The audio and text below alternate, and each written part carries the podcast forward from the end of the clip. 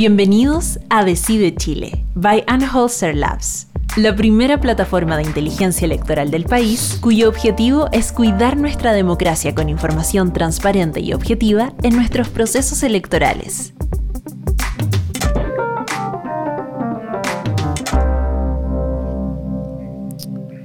Muy buenos días a todos. Vamos a nuestro podcast número 8 del Tsunami Podcast, como dice nuestra asesora comunicacional Ana María Galmes. Eh, hoy día se trata de los partidos políticos y el plebiscito. Tenemos dos destacados invitados, eh, que nos da mucho gusto tenerlos. Hay uno que se hará famoso con una conversación con Cristian Barken, como es Hugo Herrera. Bienvenido, Hugo, y Carlos Uneos, que es muy conocido en todo esto.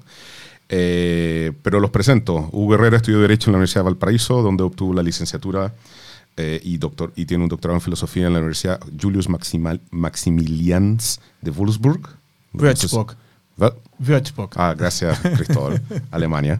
Tienen algo que lo une con Carlos Uneo y Cristóbal, Cristóbal que probablemente son los tres los, únicos, los que hablan alemán en este, en este podcast y yo no. Es profesor titular eh, del Instituto de Filosofía de la UDP. Hasta el año 2019 fue director del Instituto de Filosofía de la, eh, de la UDP. Tiene numerosas publicaciones en revistas indexadas, siete libros el más reciente en inglés, Carl Schmitt, Between Technological Rationality and Theology, The Position and Meaning of His Legal Thought. Carlos Uneus es abogado de la Universidad de Chile, tiene un magíster en ciencia política de la Universidad de Essex y un doctorado en esta disciplina en la Universidad de Heidelberg, eh, muy lindo pueblo además, en Alemania. Es profesor titular de la Facultad de Derecho de la Universidad de Chile y también tiene publicaciones en revistas de su disciplina y varios libros. Muy bienvenidos eh, esto es una conversación amena. Partamos. Los acontecimientos que llevaron al, acuerdo el 14, al 15 de noviembre, los partidos políticos que desencadenaron los hechos no fueron los principales actores, pero sí tuvieron un rol después cuando ese acuerdo se tradujo en, en una reforma constitucional, la noche, ¿no es cierto?, donde de jueves a viernes, donde los partidos se ponen de acuerdo en, esta y están las conversaciones y lo que cuenta el diputado Crispi y el rol de la ENA Fonbar y, más detalle, em, fueron producto, fueron las consecuencias de lo que pasó y empezó con el estallido social el 18 de octubre. Y la pregunta que nos hacemos nosotros y que les hacemos a Hugo y a Carlos y, a, los, y a los que nos escuchan es, ¿qué implicancia tiene este plebiscito para los partidos políticos donde los partidos políticos llegaron como al final de la cola y no, y no fueron los actores principales? Em, ¿Cómo llegan a este plebiscito los partidos? Em, los partidos de gobierno, los partidos de oposición. Y em, hay algunos mejor posicionados que otros. ¿Qué, consecuencias tienen esto para el, futuro de los partidos em, hacia adelante? Y queremos partir contigo, Hugo. Em, tú has escrito numerosos artículos y el, que me refiero más en específico es el de CIPER, donde tú hablas de estas dos derechas. ¿no es cierto? Esta derecha economicista y hay otra derecha política y hay una constante disputa entre los dos Em, que, tú mencionas algo del gobierno Piñera 1 y lo que está pasando ahora. ¿Nos puedes contar un poco de, esa tesis y qué tiene que, cómo influye, como tú estás mirando los partidos de gobierno, en, lo que estamos viviendo ahora?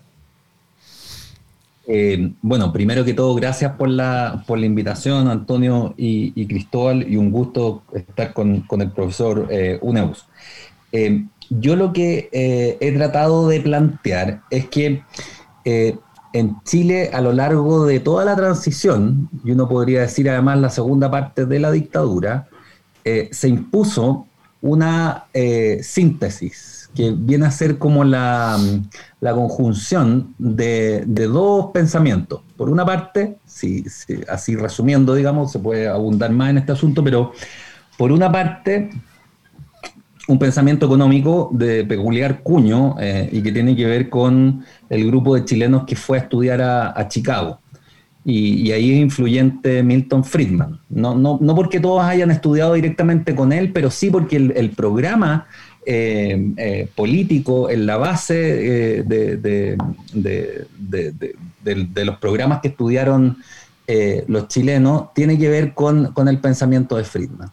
Y por otra parte, un, pensamiento que venía desarrollando Jaime Guzmán desde fines de los, de los 60 eh, y, que, que se basa en una interpretación peculiar de la doctrina social de la Iglesia eh, y que se articula particularmente en, una concepción negativa del principio de subsidiariedad.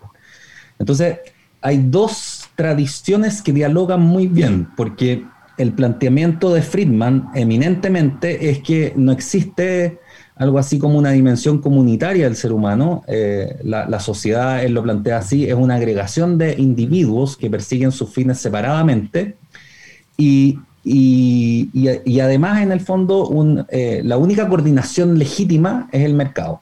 Eh, y, un, Estado gendarme, por supuesto, que vele por, su buen, por, el, por la paz y, el orden público. Em, y se preocupe de los miserables. Así lo, así lo plantea más o menos Friedman.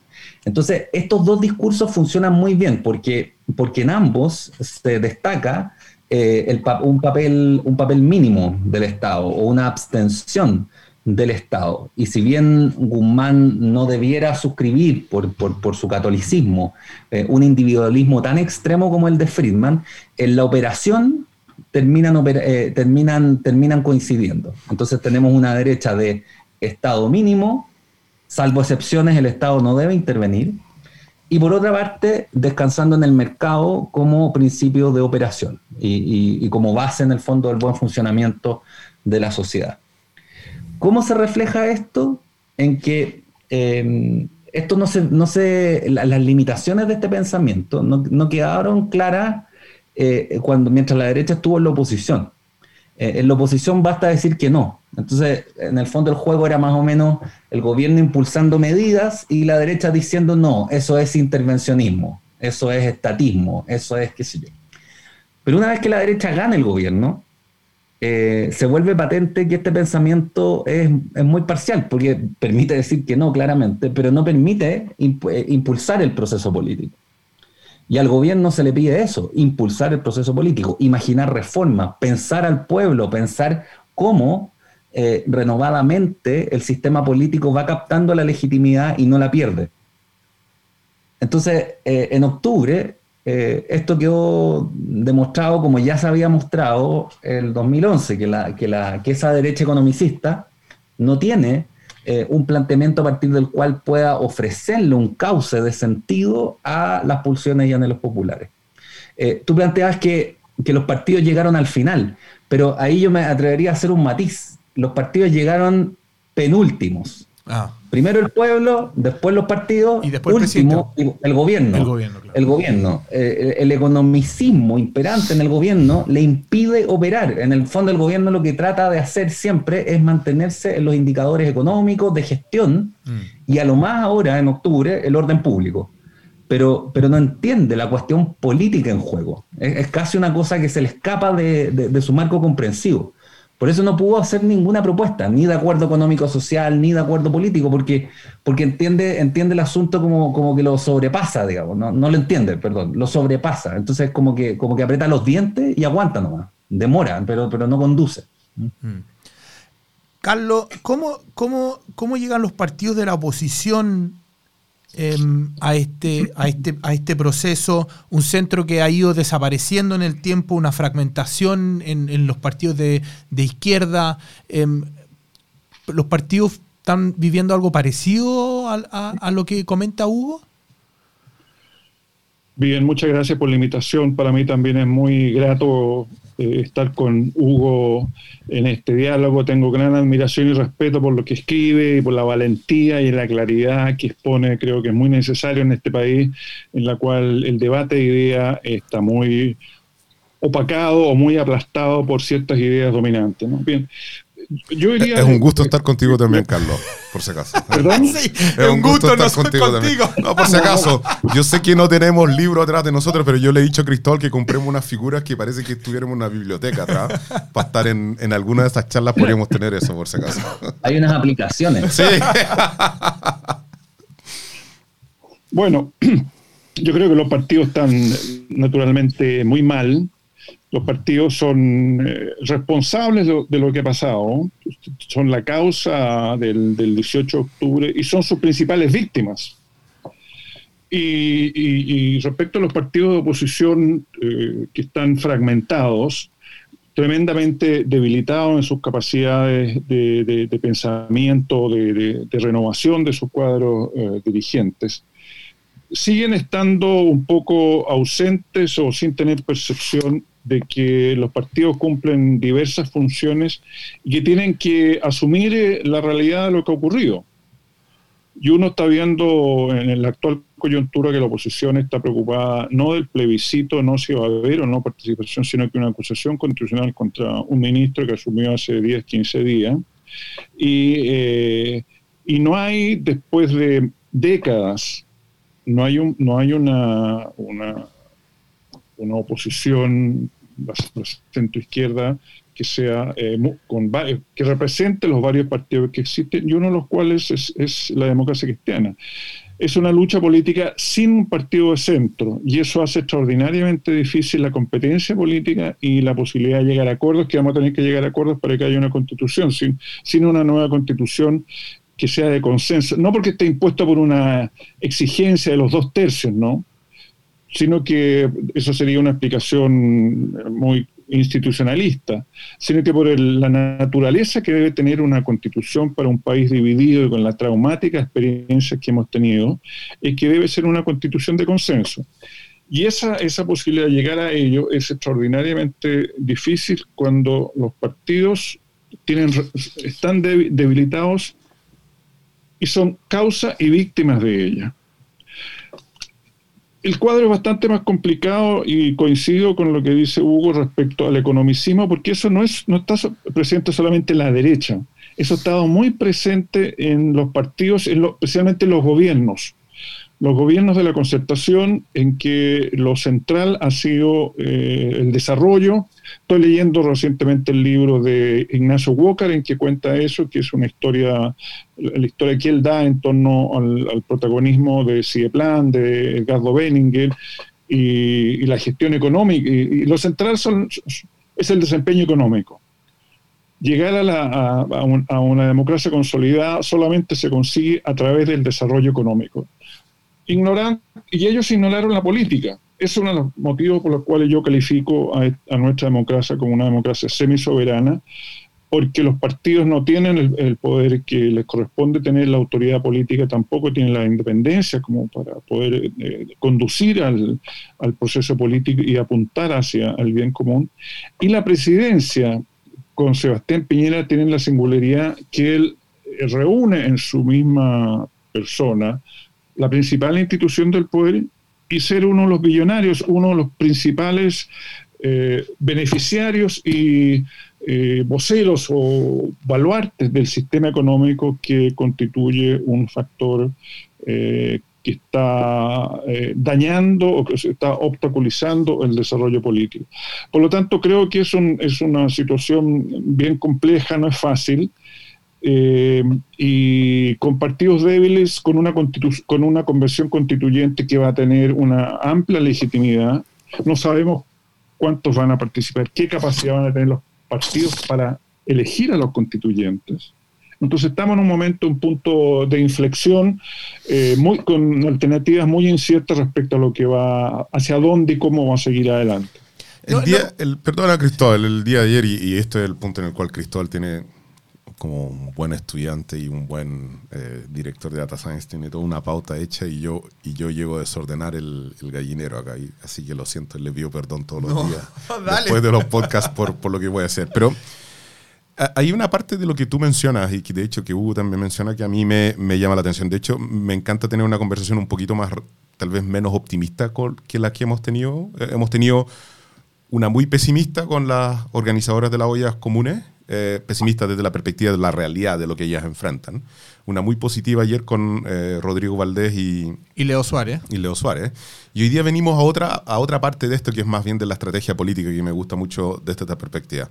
Si yo los pongo en tres escenarios a ustedes, menor participación en el plebiscito que la elección presidencial, 40% de participación o 45% de participación lo pongo en un escenario de 49% de participación en el plebiscito y lo pongo en un escenario de 60%.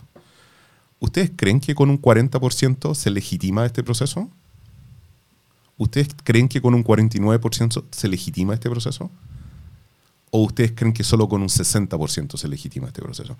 Porque yo soy pesimista respecto a esto. Si tenemos igual participación que en una elección presidencial, habla pésimo de que el camino que estamos tomando acá para arreglar lo que eh, ocurre en Chile no es un camino que motive o cautive a la población de forma eh, contundente. Pero me encantaría escucharlo. Eh, Parto, ¿puedo...? Dale. Dale con todo.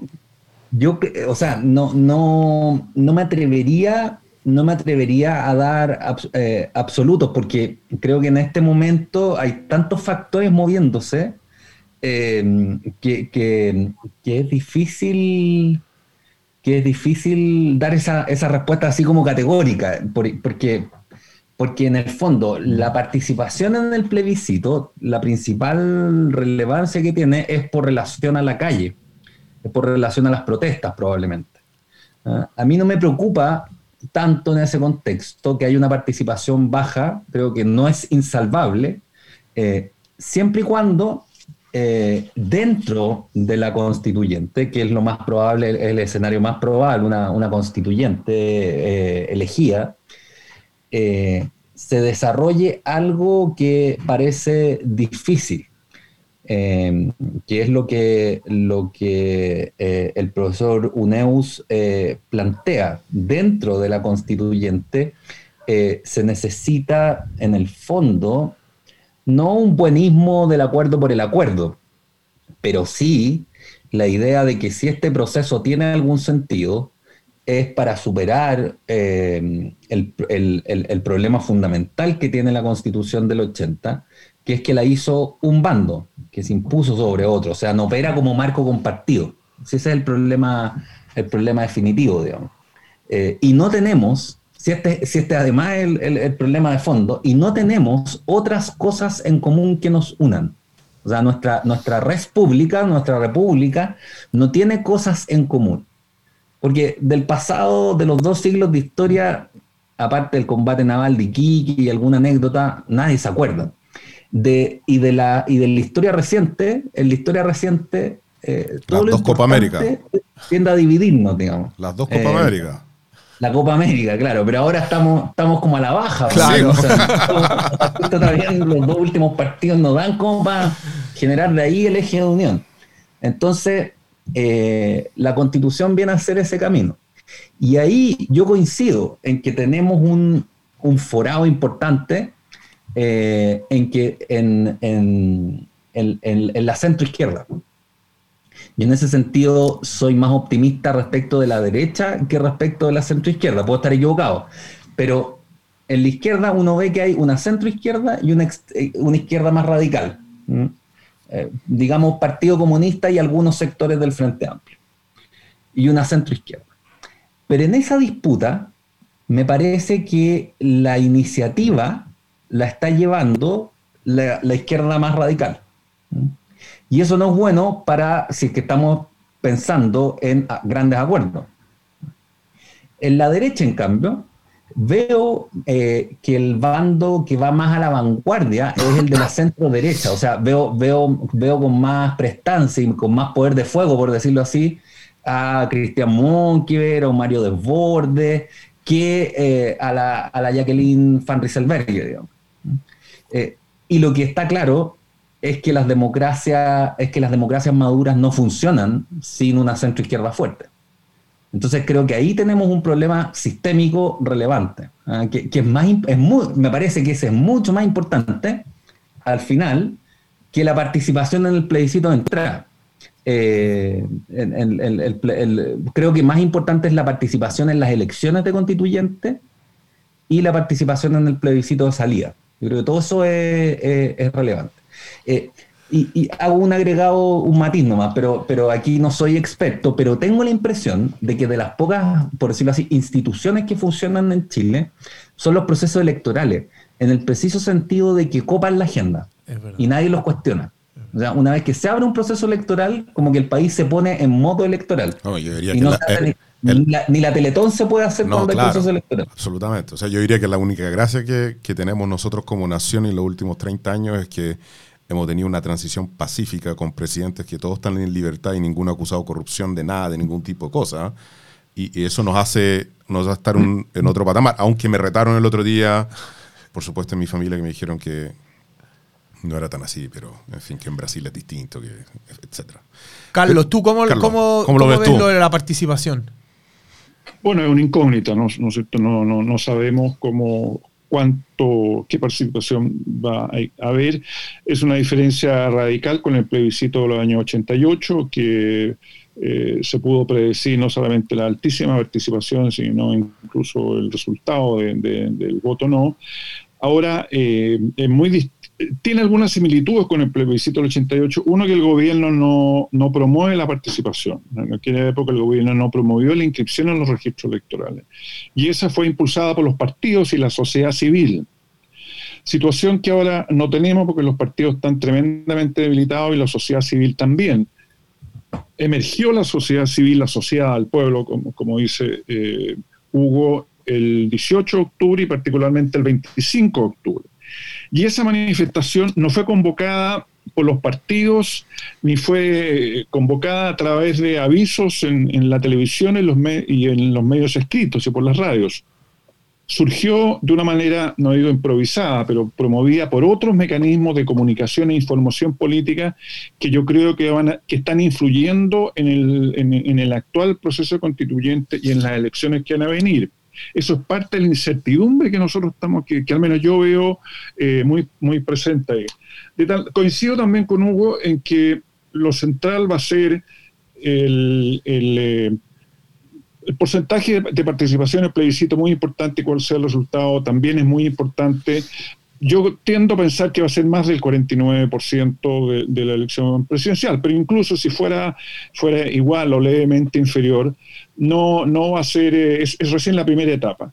Después viene la segunda, la elección de los constituyentes en abril. ¿Qué pasa con los, los partidos históricos cuánto van a tener, ellos capacidad de movilización.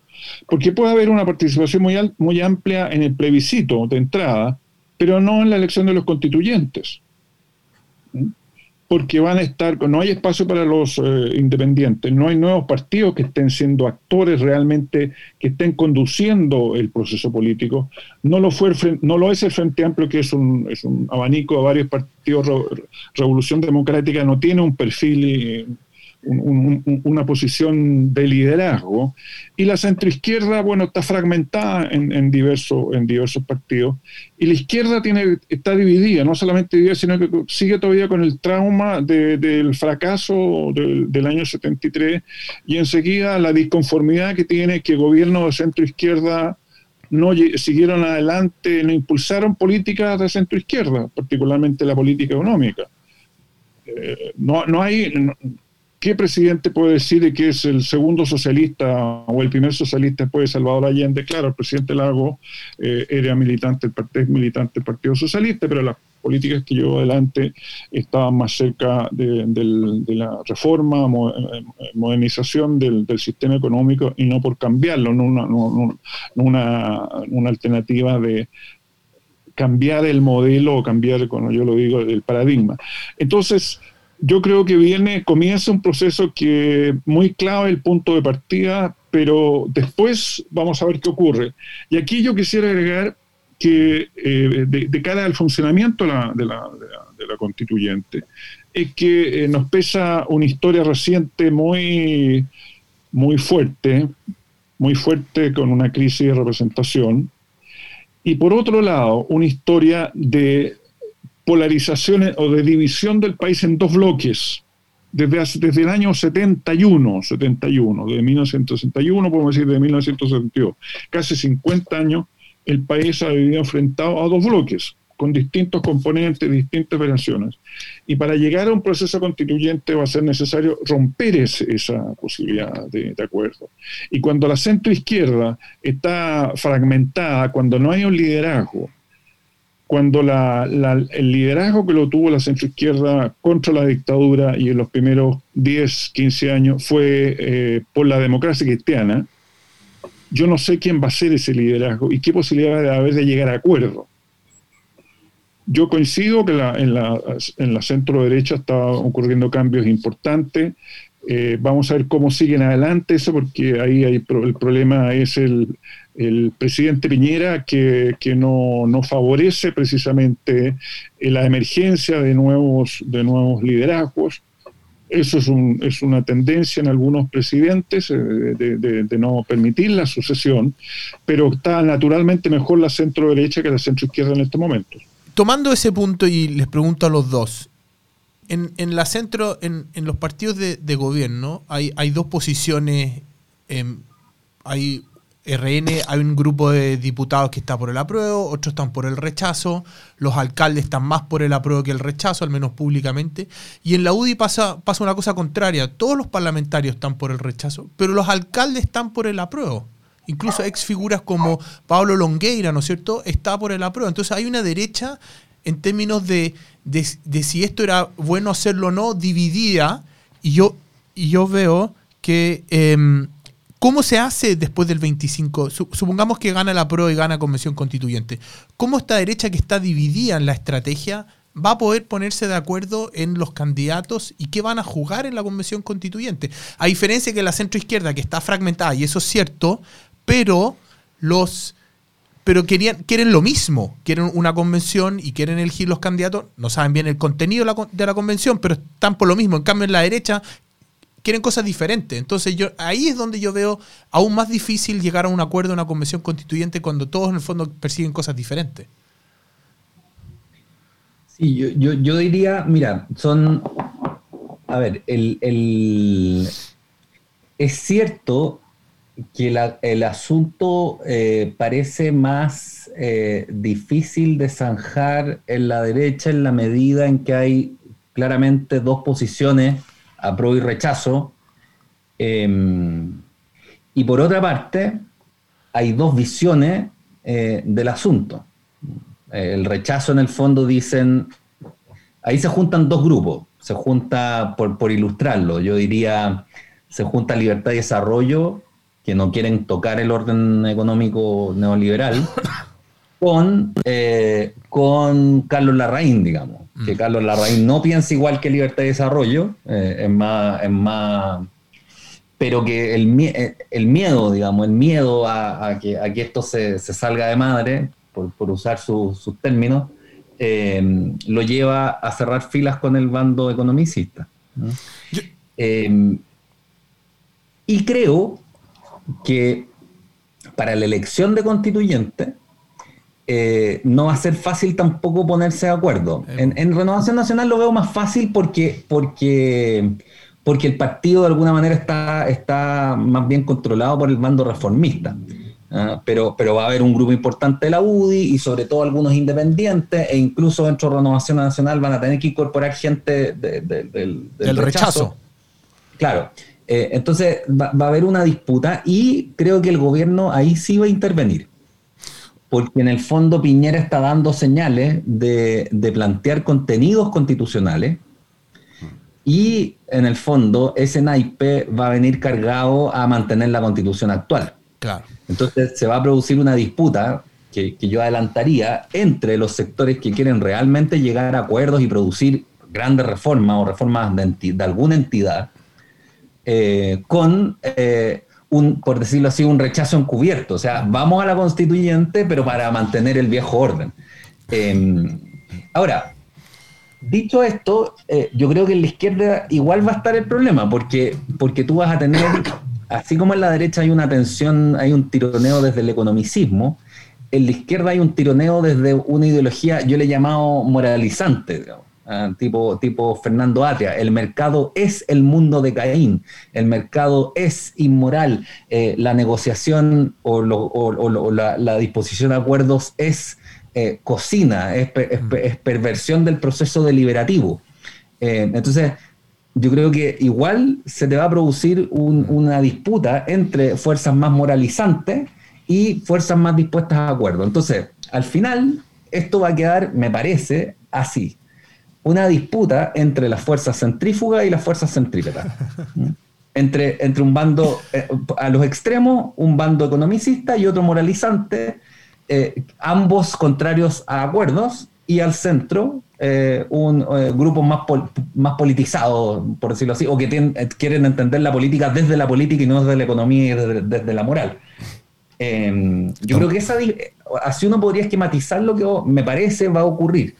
Eh, y de que y de que, y de que los sectores de centro junten los dos tercios, bueno, al final de eso depende la viabilidad del, proceso. Pero eh, lo que me falta a mí en la conversación es que ustedes consideran un Congreso, no sé si lo consideran porque no lo han dicho, un Congreso casi inocuo, eh, estático, mirando este proceso pasar, cuando, de hecho, la última medida que hizo el Congreso fue aprobar un 10% que básicamente le dobló la mano al gobierno. Entonces, a, mí me quedan dudas respecto a si hay una baja participación, el Congreso se va a mantener tan inocuo. Si hay una participación equivalente a la presidencial, si se mantiene inocuo. Yo creo que la única forma de neutralizar este Congreso y, su, total desaprobación que tiene hoy día, básicamente, ¿cierto? No, como que nadie, nadie quiere mucho al Congreso, es que haya una alta participación, pero los otros dos escenarios eh, ponen en jaque, yo creo, un Congreso tranquilo mientras está la constituyente. Nada impide el Congreso a legislar, a aprobar otro 10%, a, a tratar de forzar la mano de la constituyente en base a reformas inmediatas, y que es la gran crítica que le están haciendo a este proceso que dura mucho, ¿no? Bueno, eh, eso lo vamos a ver en 10 días más, ¿no? Eh, ojalá, ojalá haya una participación al menos del 51%, pero lo que comienza después de, ese mismo 25 es un proceso electoral. Y vamos a ver cómo se van a configurar las listas de candidatos a la convención constituyente. Y ahí eh, la, derecha tiene la ventaja que son solamente dos partidos, dos partidos y, un tercio, podemos decir, eh, pero son básicamente dos partidos. Y la centroizquierda no lo es así. Y si, si, si se sigue la, tendencia tradicional de que va a una lista única en la cual eh, se va a hacer una distribución de las candidaturas, eso no asegura, eh, no veo cómo hacer claro que después los resultados sean representativos o, sean, mantengan una, cierta estabilidad en la distribución de fuerzas que se tiene hasta ahora. ¿Me explico? Porque ahí van a competir, pueden algunos partidos quedar eh, muy, muy debilitados y por lo tanto van a enfatizar más el trabajo en el actual Congreso. Y otros partidos tener mayor representación, mayor fuerza en, en, la convención constituyente y darán una, un mayor protagonismo para que ahí, esté el centro de, la preocupación pública y se produzca una cierta de, de, de, estabilidad o de inmovilismo de, la, de la labor parlamentaria. El problema es que el Poder Ejecutivo, el presidente no está en esa el proceso, el presidente de la República que tenemos, a diferencia de todos los anteriores que ha tenido este país y de otras experiencias de América Latina, quiere estar en todo y en todo, saberlo de todo y mejor que, y mejor que nadie. Entonces, ese va a ser un factor de enorme eh, dificultad y va a trabar, porque si se va a meter en el proceso constituyente va a ser a costa de la, de la gestión de gobierno y el, y el Parlamento va a estar eh, con la tendencia eh, de los diputados de populistas, por así llamarlo, del Frente Amplio y también de, la UDI, de tomar medidas efectistas de cara a sus elecciones de reelección en, un año más, ¿no? Entonces, es, un, es un cuadro muy, muy imprevisible y, por eso mismo muy importante, muy interesante. No veo una, no tengo una visión determinista, pero veo ahí que está el desafío de los liderazgos. Y esos líderes no lo veo en la centroizquierda, sí lo veo en la centroderecha. Renovación Nacional tiene un líder. Eh, la UDI también los tiene, sus coroneles, pero quiénes son en la centroizquierda yo no lo tengo claro. es bien interesante el punto que, plantean ambos en el sentido de que em, el expresidente Lago, ¿no es cierto?, decía hay que dejar que las instituciones funcionen y aquí estamos como en la creación de una nueva que no sabemos el resultado. Carlos enfatizaba el tema de las listas, ¿no es cierto? Y que los partidos chicos van a preferir quizás la constituyente si le da mejor ahí. Hugo hablaba de que en el fondo aquí hay un, grupo que va a tratar de hacer el rechazo encubierto, y, pero es optimista con respecto al rol que puede jugar, que ha sido Cristian Monque o Mario Desbordes desde, desde, el, desde el gobierno. Pero hay una cosa que, que ustedes de alguna manera tocan pero no enfrentan y es la pregunta que los quiero em, em, hacer ahora es la el, el, acuerdo por la paz, ¿no es cierto? Decía, para que algo se apruebe en la constitución requiere un quórum de dos tercios, el famoso dos tercios, ¿no es cierto? Y obviamente el, dos tercios depende de cómo vayan las listas, quién salga, salga, salga elegido. Pero cómo esta división, y un poco mirando la, experiencia de afuera, cómo este dos tercios le, le, pone incentivos a ponerse de acuerdo en algunos temas, pero también va, va a quizás chutear la pelota para que muchos otros temas los resuelva el próximo Congreso. ¿Cómo ven eso ustedes? Sí, yo creo, a ver, eh, eh, creo que los dos tercios son un obstáculo en el sentido que es difícil llegar a dos tercios, eh, de, poner de acuerdo a dos tercios. Pero, pero creo que hay, hay o sea, no, no, no, se pueden dar vaticinios, pero, pero creo que hay, hay distintos factores que, que pueden incidir y en los que, y, que uno puede diferenciar para, para, tratar de aventurar cómo, cómo es que va a operar el asunto. Va a haber una tendencia que creo que es importante eh, en los constituyentes eh, eh, a, crear una constitución.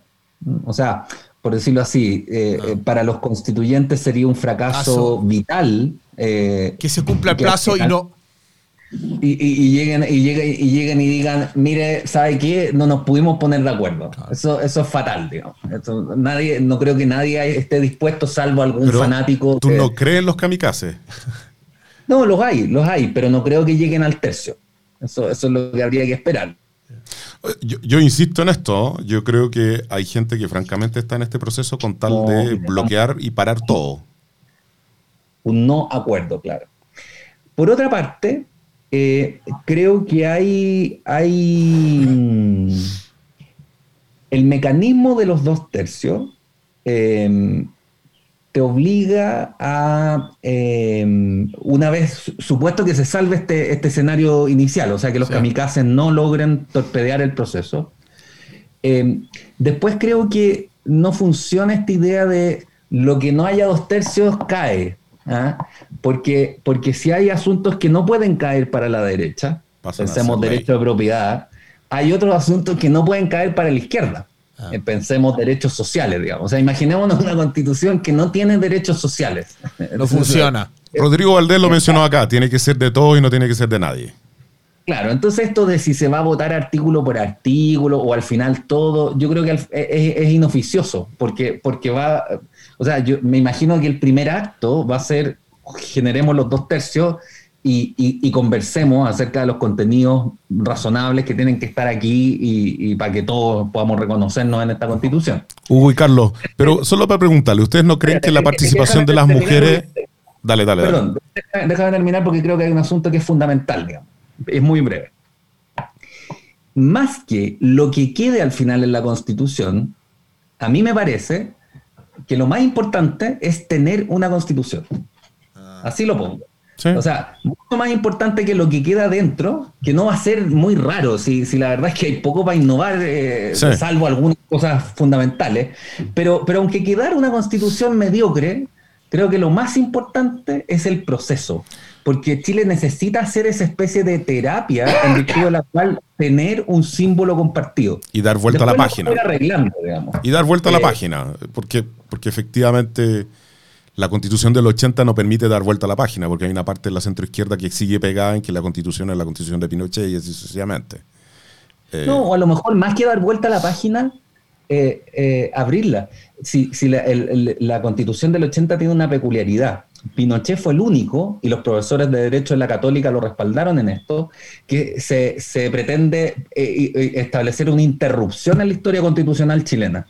Todas las constituciones anteriores, eh, no, no, todas, pero las importantes, la del, la del 25 y la del 33, se entienden como reformas a las constituciones anteriores. No pretenden establecer una, una interrupción radical con la historia constitucional del país. Entienden que son legatarias de, un, de una tradición de dos siglos, hasta ahora son dos siglos, digo, eh, centenaria o bicentenaria republicana y, que va, eh, en, la cual la democracia fue avanzando.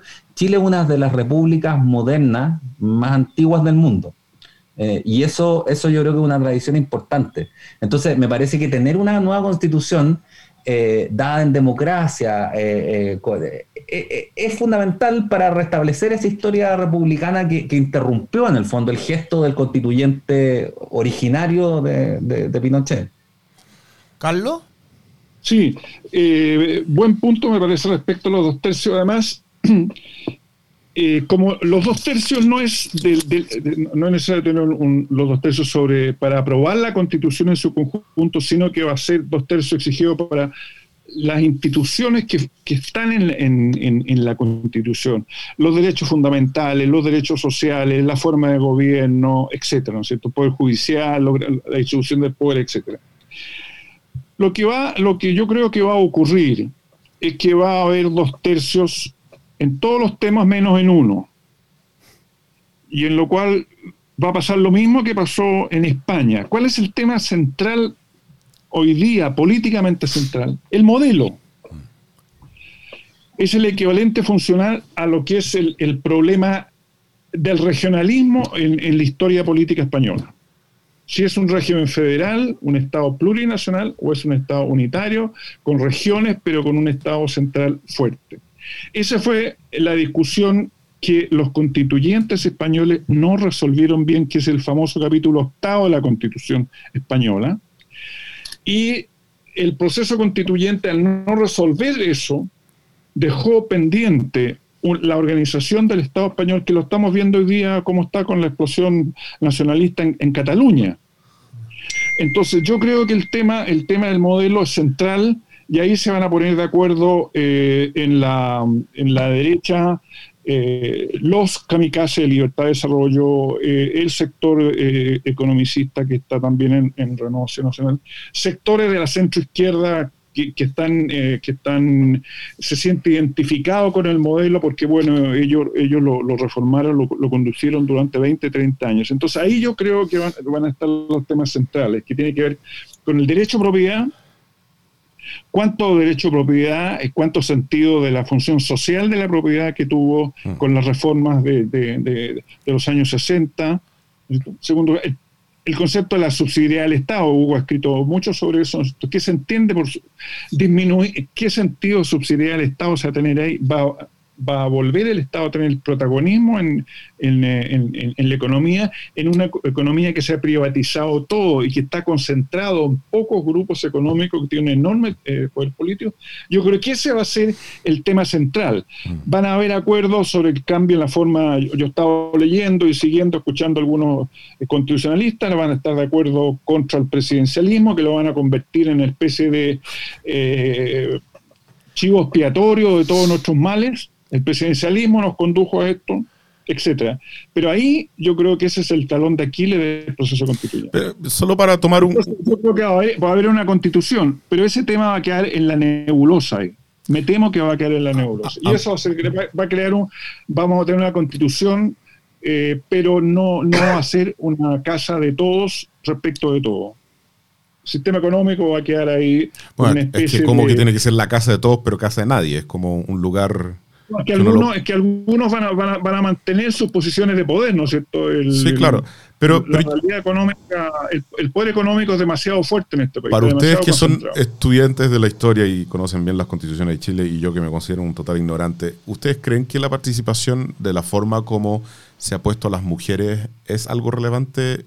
No, no más allá que yo considero que es muy relevante que estén, sino que cambia eh, notablemente o puede cambiar notablemente el curso que se da esto?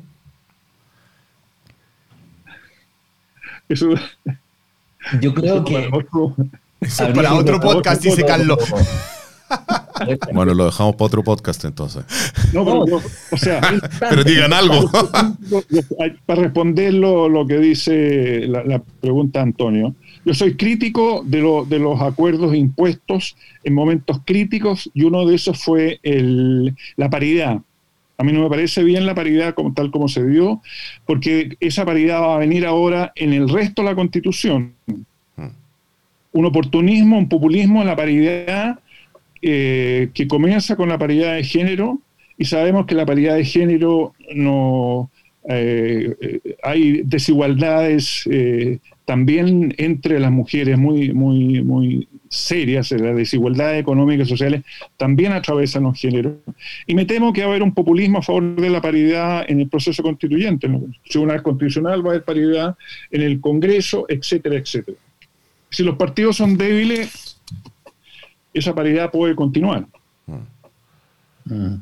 Sí, yo, yo tengo, tengo, tengo siempre eh, eh.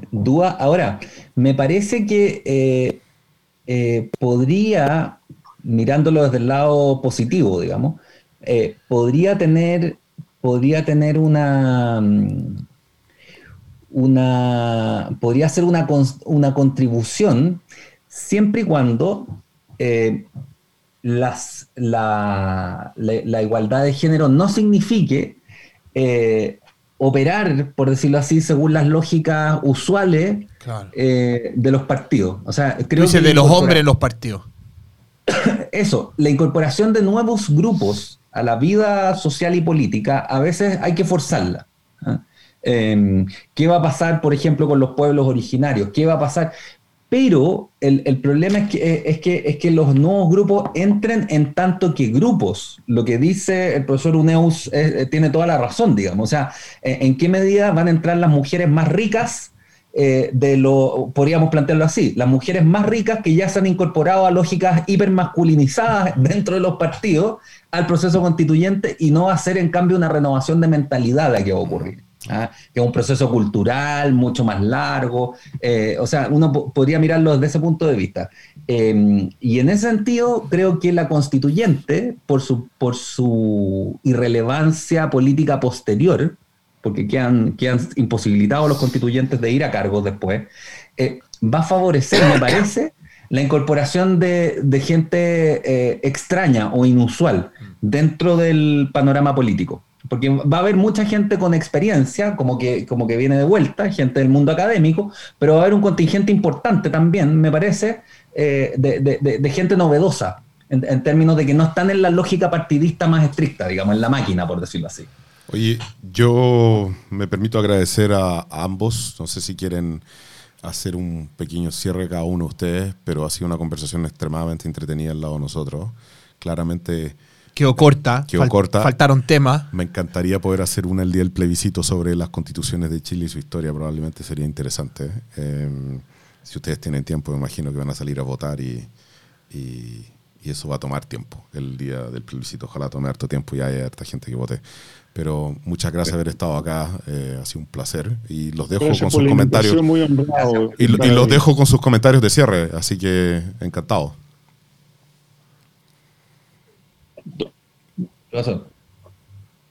Yo, no tengo nada que, más que agregar, más que agradecer y tal vez podemos conversar el, el día siguiente, el día siguiente, ¿no? Cuando esté o al día subsiguiente. No, pero que nosotros vamos a estar con caña el día siguiente.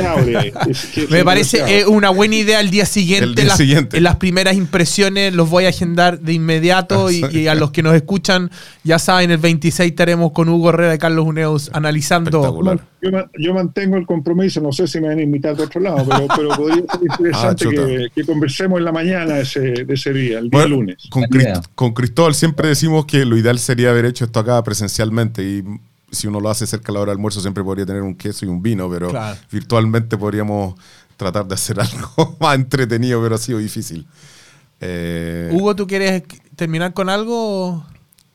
Eh, o sea, yo eh, creo que me, sumo a los, a los agradecimientos y, ha sido un gusto participar en esta conversación y creo que que claro, estamos en un escenario de, alta, de alta incertidumbre y el, plebiscito va, a zanjar algunas de ellas, digamos. Entonces, en ese sentido, es una buena oportunidad el día, el día después, podríamos llamarlo así, para sentarnos a conversar. Sí. Perfecto. Muchas gracias. Muchas gracias a ambos. Que tengan un buen fin de semana. Gracias.